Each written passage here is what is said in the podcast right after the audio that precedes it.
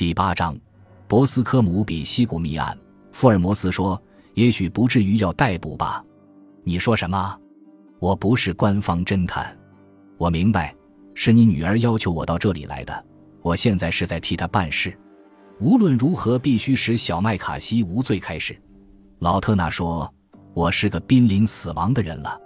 我患糖尿病已有多年了。我的医生说，我是否还能活一个月都是个问题。可是，我宁可死在自己家里，也不愿死在监狱里。”福尔摩斯站起身来，走到桌子旁边坐下，然后拿起笔，在他面前放着一沓纸。他说：“只要你告诉我事实的真相，我把它摘录下来，然后你在上面签字。”这位华生可做见证人，以后我可能出示你的自白书，但那只是在为了拯救小麦卡西的万不得已的时候。我答应你，除非绝对必要，否则我不会用它的。那老人说：“这样也可以。”其实我只是不想引起爱丽丝的震惊。我能不能活到巡回审判法庭开庭的时候还是个问题，所以这对我没有多大关系。现在我一定向你直说。事情经过的时间很长，可我讲出来倒用不了多长时间。你不了解这个死者麦卡锡，他是个魔鬼的化身。我这是说实话。愿上帝保佑你，可千万不要让他这样的人抓住你的把柄。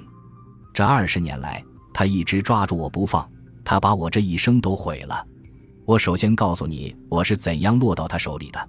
那是十九世纪六十年代初在开矿的地方。那时我是个年轻的小伙子，很容易冲动，也不安分守己，什么都想干。我和坏人结成了一伙，饮酒作乐，在开矿方面失利以后，便做了绿林强盗。我们一伙共有六个人，过着放荡不羁的生活，不时抢劫车站和拦截驶往矿场的马车。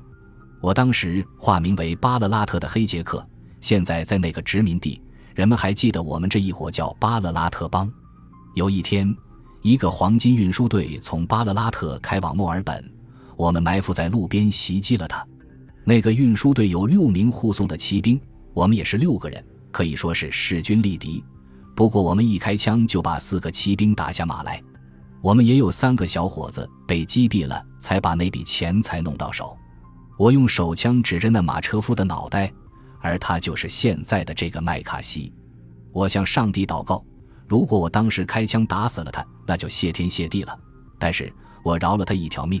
虽然我当时看到他那双眯缝着的鬼眼睛一直盯着我看，好像要把我脸部的所有特征都牢牢记住似的。我们安然地把那笔黄金弄到了手，成了大富翁，并来到了英国，而没有受到任何怀疑。在英国，我和我的老伙计们分道扬镳，各走各的路。我下决心从此过安分守己的正当生活。我买了当时正好在标价出售的这份产业，想用自己的钱做点好事，以此来弥补一下我在大发横财时的所作所为。我还结了婚，虽然我的妻子年纪轻轻的就去世了，却给我留下了可爱的小爱丽丝。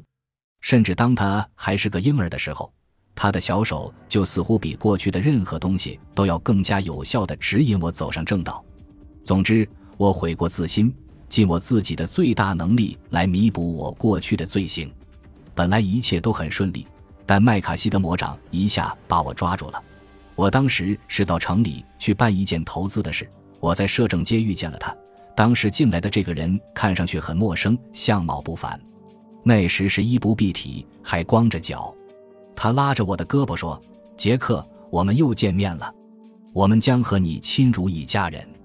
我们只有父子两人。”你把我们收留下吧，如果你不干，英国这里可是个杰出的奉公守法的国家，只要喊一声，随时都可以叫到警察。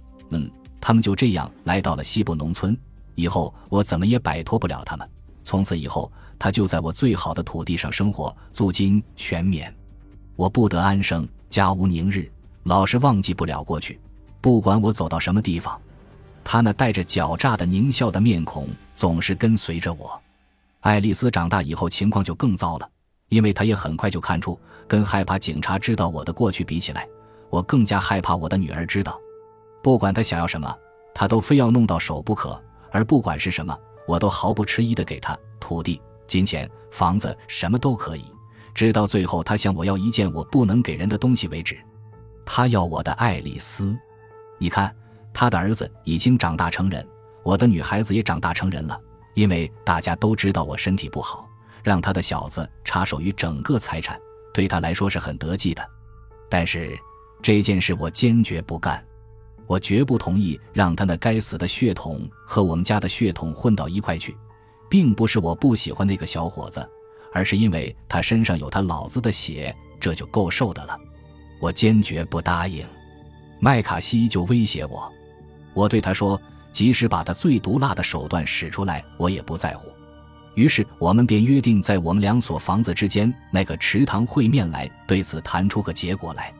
当我走到那里的时候，我发现他正在和他儿子谈话，我只好抽支雪茄烟在一棵树后面等待，想等到他单独一个人在那里时再过去。但是当我听着他们谈话的时候，愤激的情绪简直达到了极点。他正在极力促使他儿子和我女儿结婚，根本不考虑他本人可能有什么意见，好像他是马路上的妓女似的。一想到我和我所心爱的一切将受这样一个人主宰，我简直气得发疯。难道我甘愿受他的束缚吗？我已经是一个快要死去和绝望的人了。虽然我头脑还很清醒，四肢还相当强壮。但我知道自己这一生已经完了，可是我记忆中的往事和我的女儿啊，只要我能使这条邪恶的舌头保持沉默，那么我记忆中的往事和我的女儿两者都将得以保全。福尔摩斯先生，我是这样做了，要我再来一次，我也会这么做。我是罪孽深重的，为了赎罪，让我过一辈子活受罪的生活，我也心甘情愿。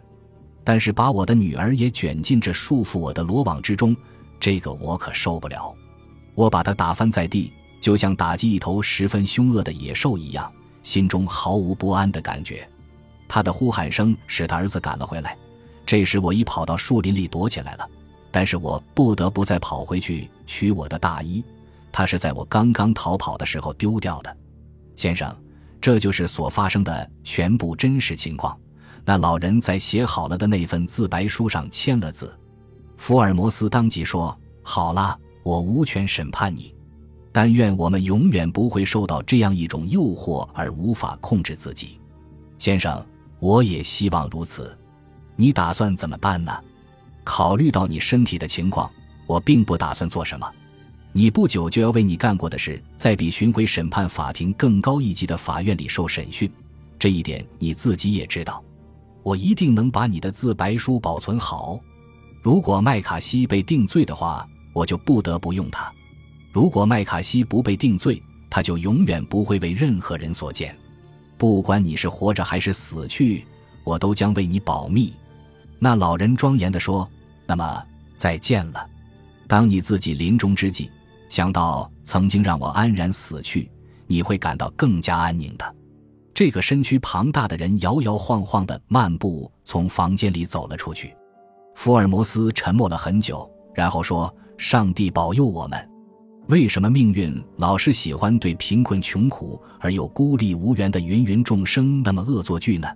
每当听到这一类的案件时，我都会想起巴克斯特的话，并说下洛克福尔摩斯之所以能破案，还是靠上帝保佑。由于福尔摩斯写了若干有力的申诉意见，把这些意见提供给了辩护律师詹姆斯·麦卡锡，在巡回法庭上被宣告无罪释放。在和我们谈话以后，老特纳还活了七个月，现在已经去世了。很可能会出现这样的前景：那个儿子和那个女儿终于共同过着幸福的生活，而他们永远都不会知道，在过去的岁月里，他们的上空曾经出现过不祥的乌云。感谢您的收听，喜欢别忘了订阅加关注，主页有更多精彩内容。